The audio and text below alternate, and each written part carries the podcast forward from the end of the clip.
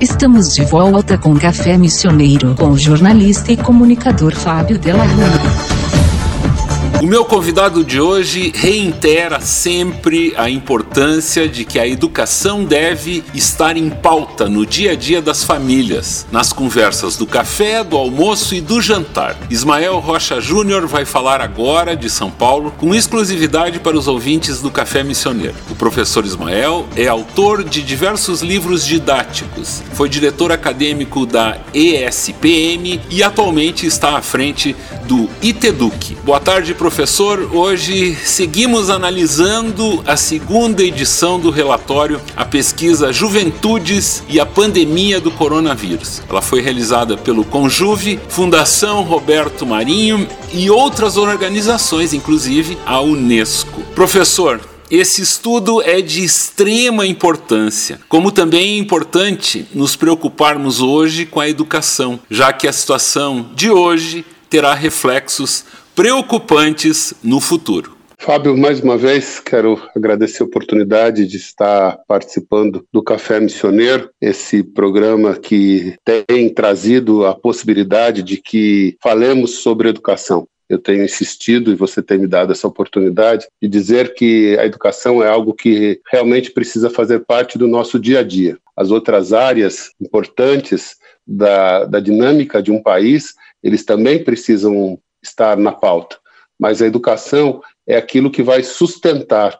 Se nós não tivermos uma boa educação, um povo que realmente tenha condições de ler e escrever, e quando eu falo em ler, eu não estou falando do analfabeto funcional, que sabe escrever o nome e sabe reconhecer os números.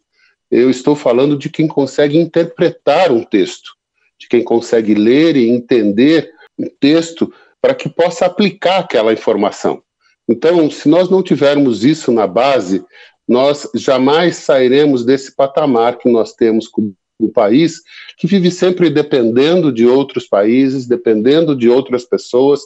E, Fábio, não é porque nós não temos pessoas inteligentes, porque num, a inteligência é algo que é intrínseco. Nós temos sim, existe um percentual da população do mundo que tem um QI altíssimo. E estas pessoas, elas estão aqui no Brasil também. O que nós precisamos é dar oportunidade para que elas possam realmente desenvolver essa inteligência, colocar isso em prática. Fábio, frente a essa, essa pesquisa tão importante e tão séria e tão bem formatada, lendo a pesquisa novamente, eu me lembrei de uma história que eu quero trocar aqui com os seus ouvintes. Aqui no Brasil, se nós tivermos um garoto que mora numa cidade muito simples do interior de um estado do Nordeste ou do estado do Norte do Brasil, com poucos recursos, e esse garoto joga muito bem futebol. Esse garoto se destaca ali na pelada que ele tem ali na rua com os, com os amigos ou no campinho, e alguém vai olhar esse garoto e vai dizer assim: esse menino tem futuro no futebol. E vai pegar esse garoto e levar para um pequeno time ali da região. E alguém vai ver que realmente ele é muito bom e leva para um time maior, aí ele vai jogar num time da capital e daqui a pouco ele está num grande clube do Brasil e que está da Europa. Essa é uma trajetória que a gente conhece. Todos vocês que estão me ouvindo saberiam e, e lembrariam, saberiam dizer e lembrariam de alguns nomes que a gente sabe que fizeram essa trajetória. Mas o que, que acontece? Ele foi percebido lá naquela, naquele joguinho de futebol na rua ou no campinho que ele praticava, e alguém estava de olho e tira aquele menino daquela realidade e coloca muitas vezes num grande clube da Europa ou, ou de qualquer outro grande centro. Mas naquela mesma cidade, é, eu queria que você imaginasse aquela escola pública, uma escola pública bastante simples, uma escola pública com dificuldades, uma escola pública onde os professores não são tão bem preparados porque não tiveram oportunidade de se prepararem. E naquela escola pública lá daquela pequena cidade, lá no interior, tem lá um ou dois meninos, ou um menino, uma menina, ou duas meninas. Eu sempre falo menino porque eu sou do interior aqui do estado de São Paulo E lá a gente fala menino como se estivesse referindo a criança, né? não está, não tem uma relação de gênero. Mas é, lá naquela mesma cidade, naquela mesma escola pública, onde tem ali um professor que é esforçado, mas ele tem uma preparação bastante é, simples também, não consegue evoluir muito, tem um menino, uma menina, que são muito inteligentes, que tem um QI elevado. Só que, infelizmente, infelizmente mesmo, esse menino, essa menina, eles vão se perder, eles vão ficar lá, possivelmente, naquela mesma região, com um trabalho, muitas vezes, um trabalho braçal, que é importante, que é relevante, mas esse menino poderia estar numa grande universidade, poderia estar lecionando numa grande universidade ao redor do mundo e fazendo coisas, pesquisas extremamente importantes. Ele tem um, um QI, né? ele tem um coeficiente de inteligência que realmente poderia levá-lo a uma posição dessa de destaque. Mas dificilmente isso vai acontecer. Quase que impossível isso acontecer. Então, qual é a grande diferença? A grande diferença é a maneira como um país como o nosso olha para a educação. A diferença é como um país como o nosso percebe seus talentos, não só no esporte, não só no futebol. Não que isso não deva acontecer ou exista algum erro nesse sentido, mas que realmente tenha uma política para poder identificar, dar chances, dar oportunidades para que esses meninos e meninas possam realmente caminhar. Por isso que falar sobre educação é tão importante. Eu tenho certeza que os, boa parte dos nossos ouvintes, Fábio, eles estão lembrando de pessoas que conheceram no decorrer da vida e essa pessoa se destacava porque ela fazia contas muito rápida ou tinha uma memória privilegiada e conseguia responder as coisas com mais facilidade, ou muitas vezes era aquele menino, aquela menina que estava sempre na biblioteca pegando um livro para ler. E onde está esse menino, essa menina hoje? A gente não sabe. Né? Se houve uma oportunidade a, a, essa criança, ele talvez esteja realmente numa universidade eh, nos Estados Unidos, na Europa, esteja na NASA, esteja fazendo pesquisas científicas. Nós temos ali meninos e meninas que, se incentivados, podem sim conseguir escalar espaços maiores, mas a gente precisa dar condições para isso. A gente precisa ter realmente uma política sobre educação. Quando você abre a porta para que a gente discuta isso, Fábio, num programa tão importante como o seu, que realmente impacta a região toda, eu fico muito feliz de poder falar de educação e realmente incentivar que esse tema faça parte da rotina, que a gente fale de educação, como eu tenho dito, no café da manhã, no almoço, no jantar, no final de semana, quando nós estamos com os nossos amigos, que a gente coloque esse tema. Nós precisamos falar de educação. É um tema extremamente importante para que realmente a gente tenha uma realidade diferente daqui para frente. Professor, em diferentes períodos da minha vida, eu trabalhei junto com políticos, como assessor de imprensa. Eu sentia, há anos atrás, nesses políticos e de diferentes partidos, sem essa conversa que se diz aqui no Rio Grande do Sul, da grenalização ou o pensamento binário de esquerda, de direita. Eu enxergava nessas pessoas uma preocupação em relação às prioridades, a educação ela estava sempre presente nesses diferentes períodos, nesses diferentes trabalhos. Eu me preocupo agora com esse tempo que a gente vive. E vou colocar mais um elemento: o adiamento do censo demográfico, os dados, as evidências, tudo isso, essa possibilidade das análises sendo contextualizadas, elas estão ali para apoiar o que que os políticos vão propor? Eu falo isso em termos do legislativo. E se levar isso para o poder executivo, a gente também enxerga assim uma certa apatia. Os políticos estão muito mais preocupados com a eleição seguinte, com algumas medidas absolutamente ligadas ao populismo. A, a grande pergunta que eu considero uma pergunta de um milhão de dólares: por que que os políticos não enxergam isso e se transformem em pessoas capazes de levar essa mensagem para a população? A gente tem exemplos aí dessa semana. Eu não preciso lembrar do que que o presidente fez no interior de São Paulo. Enfim, por que que a educação ela não está presente se a gente sabe que ela é tão importante, professor?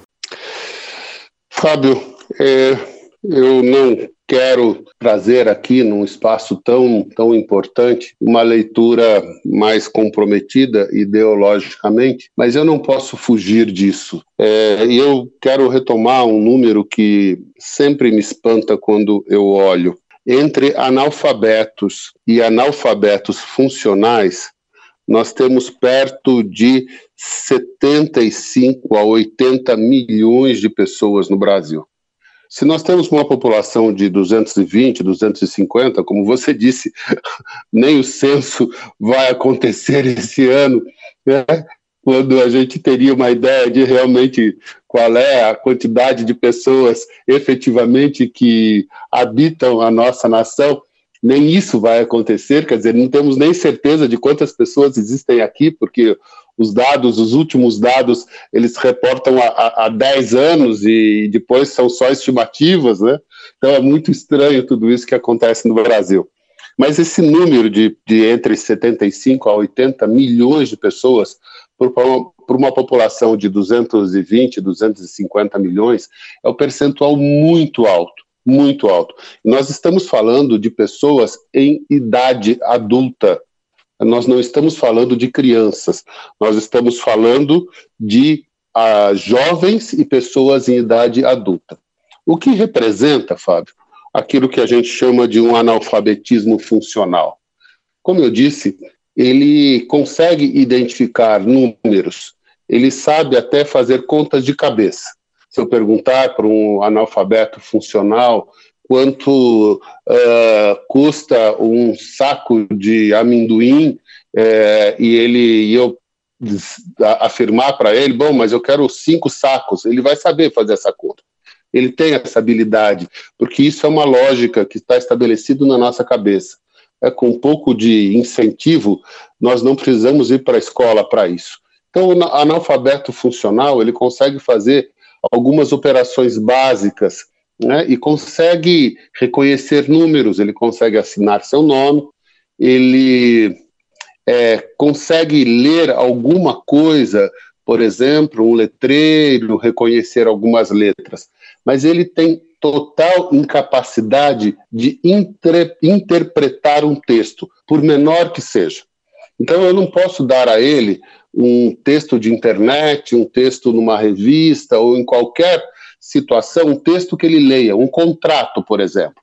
É, ele vai é, comprar alguma coisa e ele tem que assinar um contrato, ou ele vai vender alguma coisa, ele tem que assinar um contrato. Ele não consegue ler aquele contrato, ele não sabe entender, traduzir. A palavra correta, Fábio, é decodificar. Né? Ele não consegue olhar aquele punhado de letras e transformar isso numa informação. Ele não tem essa capacidade. E esse número é bastante realista. Alguns estudiosos dizem que ele é até maior do que esses 75 a 80 milhões de pessoas. Só que nós optamos, e eu concordo né, é nesse caminho, nós optamos como nação é, dar a essas pessoas a oportunidade de votar até os 100% analfabetos, aqueles que sequer conseguem escrever o nome, eles têm né, a oportunidade de votar. É dado a eles, é franqueado a eles o direito de votar. Que eu acho positivo na medida em que a gente está falando em cidadania participativa. Essa pessoa pode não saber ler ou escrever, ou sequer escrever seu nome, mas ela pode votar porque ela escolhe o seu governante. No entanto, Fábio, respondendo à sua pergunta, por que, que educação não é colocada numa pauta tão efetiva? Primeiro, porque para muita gente para muitos políticos, infelizmente, não interessa que as pessoas tenham um, a capacidade de ler e de interpretar, de ouvir um, um texto, ouvir um relato, pensar sobre ele. Porque se eu não tenho capacidade de transformar um texto numa informação que realmente faça diferença para mim e para as pessoas que estão do meu lado, eu, eu sou quase que guiado, eu sou orientado, eu passo a acreditar nas coisas que ainda são ditas. E a gente vai voltar para os anos uh, 40, 50, 60 do, do século passado, quando nós falávamos de voto por cabresto, né? voto de cabresto, que eram aqueles, aqueles, aquelas pessoas que impunham determinadas coisas e orientavam aquele grupo para que votasse neles. Hoje a gente não pode dizer isso, mas a gente pode dizer de voto por rebanho, ou seja, quem tem uma construção mais é, envolvente, né, tem uma eloquência maior, ele acaba convencendo as pessoas a que votem nele ou sigam a orientação que eles estão colocando. Esse é um aspecto. Outro aspecto, Fábio, está ligado ao ciclo, né, ao ciclo da educação. Eu me lembro do meu pai dizer que político não fazia saneamento básico porque ficava enterrado e ninguém via o saneamento básico, o esgoto, a água, ficava sempre embaixo da terra e, consequentemente, ele não ganhava votos com aquilo porque as pessoas esqueciam. Então, o político preferia é, asfaltar uma rua do que colocar água ou esgoto ali, porque a rua asfaltada era percebida e era vista por mais gente. Quando a gente está falando de educação, Fábio, nós estamos falando em ciclos longos. Talvez a educação seja a, a dinâmica do conhecimento que tenha um ciclo maior, mais longo. Por que, é que eu estou falando disso? Se eu for investir né, no ensino infantil, nas crianças até 7, 8, 9 anos, eu vou ter um resultado disso daqui a 10 anos, daqui a 15. Né? Se eu estiver realmente preocupado com um menino, uma menina que hoje está na sétima série, na oitava, no nono ano, ou até no ensino médio, no primeiro, no segundo do ensino médio, essa, essa pessoa ela vai trazer um retorno para a sociedade como um todo, a partir daquele tipo de informação, daqui a cinco anos, daqui a seis anos, porque a educação é um processo. Eu tenho insistido com você, Fábio, com seus ouvintes, esse desenho de que educação não é alguma coisa que a gente empilha, não é, não é alguma coisa como se fosse caixas que eu empilho uma sobre a outra. Educação é um processo, alguma coisa que acontece no decorrer do tempo.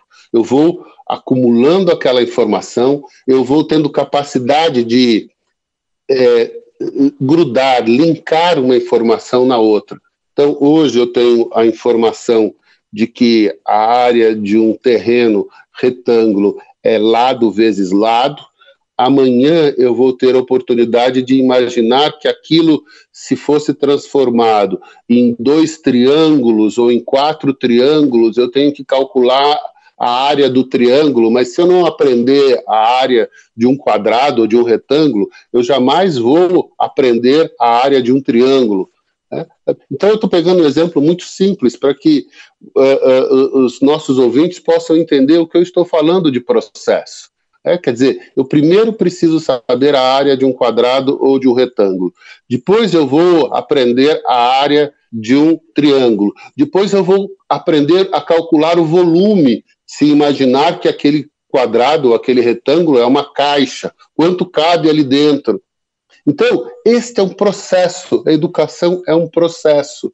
E a gente tem ciclos longos, porque esse processo não é, como a gente costuma dizer em inglês, plug and play. Quer dizer, sabe, não é colocar na tomada e ele sai andando, né? E aperta o play. Não, não é isso. Em inglês a gente tem esse termo do plug and play, quer dizer, pôr na tomada e aperta o botão acontece. Não, não é assim. Educação é algo que demora. E talvez, Fábio, e aqui é também, como eu pedi desculpas até no início dessa minha fala, de ter um componente mais ideológico, porque existem hoje muitos pesquisadores que realmente afirmam categoricamente, a partir de estudos, de que se eu não tenho um resultado imediato daquela ação, daquele investimento, eu acabo não fazendo um esforço nessa direção. Então, a educação, me parece, encaixa dentro desse modelo, porque eu vou reformar, então vou pensar numa estrutura física. Eu vou reformar uma escola, uma escola pública, uma escola de periferia, eu vou dar uma condição melhor para que os alunos possam aprender, e isso também é muito importante, todos vocês sabem disso. Se eu não tenho uma infraestrutura, o processo de aprendizagem realmente se, se, se fica muito comprometido. Então, eu vou construir uma escola e quando aquelas pessoas que estão ocupando aquela escola poderão dar retorno para mim como um político que imagina uma carreira política mais longa. Não, se o pai conseguir enxergar isso, ótimo, mas aquelas crianças, aqueles adolescentes, eles só vão poder tomar uma decisão que talvez me interesse politicamente depois de muitos anos. Então, eu vejo esses dois aspectos, Fábio. Por que, que isso não está tão colocado na pauta? Só recordando, o primeiro aspecto que eu enxergo é porque pessoas não tão bem informadas podem ser melhor convencidas, não vou falar manipuladas, por favor, mas elas podem ser melhor convencidas a partir de discursos uh, uh, bem elaborados, que não necessariamente sejam consistentes, mas também tem o lado de que tipo de retorno eu tenho com aquele investimento, já que eu vou ter um ciclo longo, porque a educação realmente é um processo não é alguma coisa que a gente coloca e já começa a ter resultado. E quando eu interrompo, eu preciso quase que recomeçar, porque isso é uma sequência dentro da cabeça dos nossos meninos e dos nossos adolescentes. Os números da pesquisa Juventudes e a Pandemia do Coronavírus, realizada pelo Conjuve, pela Fundação Roberto Marinho e também com a participação da Unesco, como eu disse no começo do nosso bate-papo, trazem ao mundo frio dos números o que o senhor acaba de falar. Lá na página 50, a partir da página 56, esse estudo tem 70 páginas. Eu posso disponibilizar para os ouvintes interessados do Café Missioneiro esse estudo muito completo. Tem algo então que potencializa isso que o professor Ismael Rocha está dizendo em relação à situação dos estudos dos jovens que não estão estudando, esse aumento é considerável. O que chama atenção, professor, estes jovens que trancaram ou cancelaram a matrícula, entre 15 e 17 anos, existe a expressiva marca de 68%. E aí o que, que está? É justamente o que o senhor falava. O resultado disso para essas pessoas vai aparecer no decorrer da vida, daqui a 15, 20 anos, justamente porque lá em 2021 eles cancelaram as suas matrículas, eles pararam de estudar. Não tem problema o cãozinho, professor. Fábio, essa, esse destaque que você dá à pesquisa é extremamente importante. E tem ali naquela, naquele, naqueles dados uma, uma informação que eu também destaquei e está nessa mesma linha, que diz o percentual desses jovens de 15 a 17 que não estão matriculados e também não trabalham. Existe uma expressão dentro do campo da educação e do campo sociológico que é os não não os não, não. Essa é uma situação terrível. O que, que significa os não, não? Os que não estudam e não trabalham. Imagine você, ouvinte do Café Missioneiro, que tem dado é, essa audiência é, tão significativa aí na região toda, que esse percentual de jovens de 15 a 17 anos, que pode ser é, caracterizado como o não, não, esse é um percentual que cresce. Hoje, como disse o Fábio, já é um número extremamente grande, um percentual extremamente grande, e vem crescendo ainda mais. Qual é o futuro destes jovens de 15 a 17 anos? Porque se eu não tenho a informação, até para que eu possa arrumar um trabalho, é, é, isso fica muito difícil, porque ele precisa ler um, um mapa para poder trabalhar, ele precisa ler uh, um, uma série de, de orientações para usar uma máquina agrícola, hoje tão sofisticada, as máquinas agrícolas são tão sofisticadas. Ele precisa ler um manual ou uma orientação para ir para uma fábrica para poder seguir uma determinada sequência de tarefas. Se ele não tem isso, se ele não consegue observar estas coisas, o que é que nós vamos esperar para o futuro? Se esse número dos não, não só está aumentando. Só está aumentando. Então, nós temos um problema, um impacto social aí, Fábio, que nós não podemos fechar os olhos para isso e ele está ligado à área da educação. Porque, por que, que eles abandonam? Porque eles não se, não se sentem motivados. O dado que essa pesquisa traz também, que é um dado bastante interessante, é que eh, 60% destas pessoas que abandonaram, né, é, eles dizem que eles têm uma ansiedade muito grande, um cansaço, uma insônia, porque eles não estão sentindo e percebendo que realmente neste modelo que nós estamos trabalhando de um ensino híbrido que tem inúmeras vantagens, o ensino híbrido é o, é o futuro, eu não tenho dúvidas disso, né? mas nós precisamos saber operacionar, operacionalizar isso. Nós precisamos aprender a fazer o melhor uso deste momento que nós estamos vivendo. E aí nós vamos na raiz do problema, Fábio. Por que, que isso não está acontecendo? Por que esses jovens estão tão desmotivados? Por que, que o abandono escolar é tão grande? Nós estamos vendo isso nos meios de comunicação, a televisão tem colocado isso Porque esses jovens, principalmente, eles não estão percebendo ganhos, eles não estão percebendo que estar ali frente a um computador, quando isso é possível, né, quando eles têm acesso a esse tipo de equipamento, não, não traz ganhos para ele, não, não, é, não o desafia. Né? Os, os, as, existe uma, a necessidade é, da gente entender realmente como é que é, o, o que se passa na, na, na, cabeça e no sentimento dos adolescentes e dos jovens. É, todos nós já fomos adolescentes e jovens, né? alguns que estão nos ouvindo ainda são.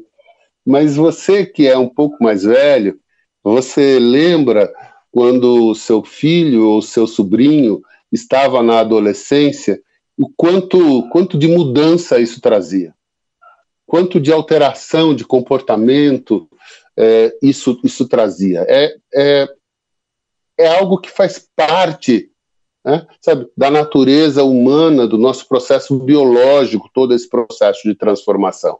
E se eu não construir um relacionamento que desafie esses meninos, que estimule esses meninos, que envolva esses meninos num processo de ensino-aprendizagem, nós vamos ter esse abandono, essa evasão só crescendo. E se hoje nós temos já um número bastante significativo dos não, não, isso me assusta e tem que assustar a todos nós, porque que futuro existe para esse jovem? Ele não estuda e não trabalha. E o que, é que ele fica fazendo? Fica muitas vezes jogando o dia todo, fica muitas vezes olhando para o tempo, conversando, andando de bicicleta, é, ele está desmotivado, a pesquisa mostra isso, ele tem insônia, e a pesquisa mostra isso, porque ele está angustiado, porque ele não vê perspectiva, ele não consegue enxergar um horizonte lá na frente.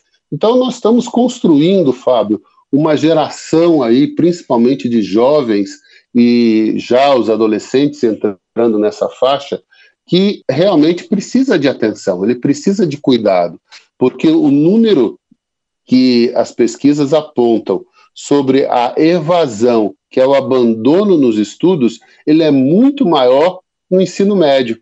Ele é muito maior nos jovens de 15 a 17, 18 anos, que é exatamente esse momento da virada, esse momento em que eles estão no auge da adolescência, eles estão procurando caminhos, e se a educação não apontar esses caminhos para esses meninos, a gente sabe que muitas vezes isso pode trazer consequências que realmente a gente não gostaria.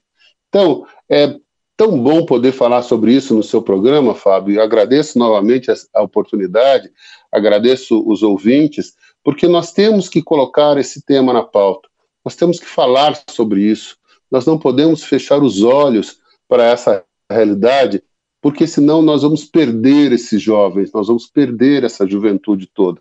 Daqui a 10 anos, quando esses meninos de 15, 17 anos hoje, meninos e meninas, claro, estiverem lá com seus 25, 28 anos, que estão no auge da vida para serem produtivos, empreendedores, construírem as suas coisas, eles vão ter uma trajetória de não, não. E isso é muito triste porque essas consequências serão muito graves para todos nós, para toda a sociedade.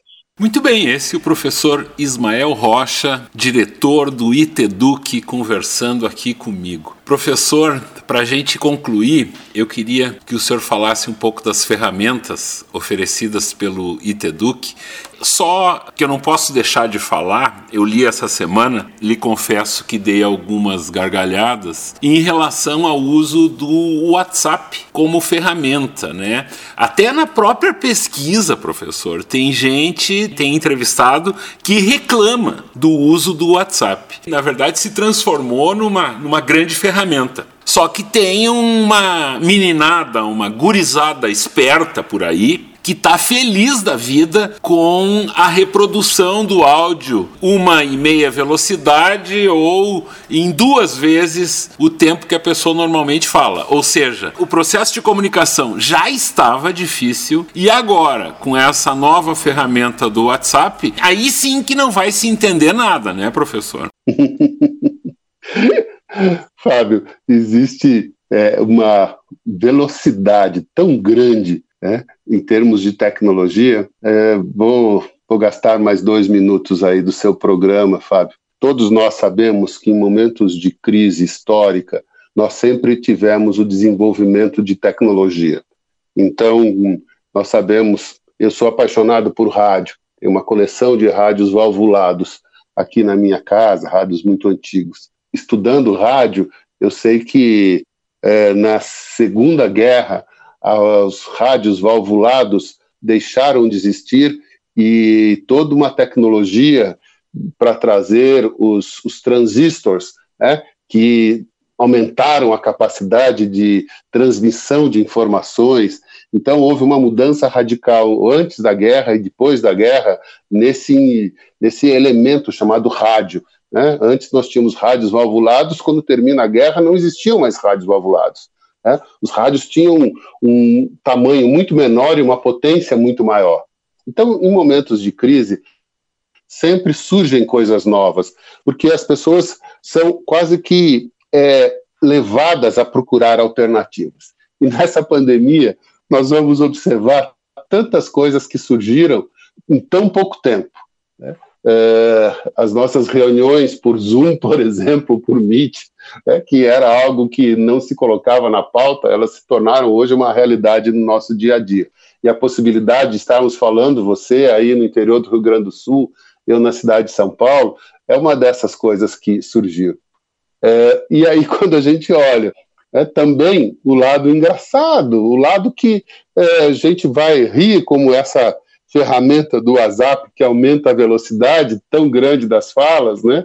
É, e as crianças hoje fazem isso e dão risada, mas isso já está chegando dentro da sala de aula. Então, se nós não é, assumirmos o protagonismo nós que somos família, nós que somos educadores, não assumirmos o protagonismo, né? não assumirmos esta liderança, porque a nossa capacidade de discernir o que é bom e o que é menos bom?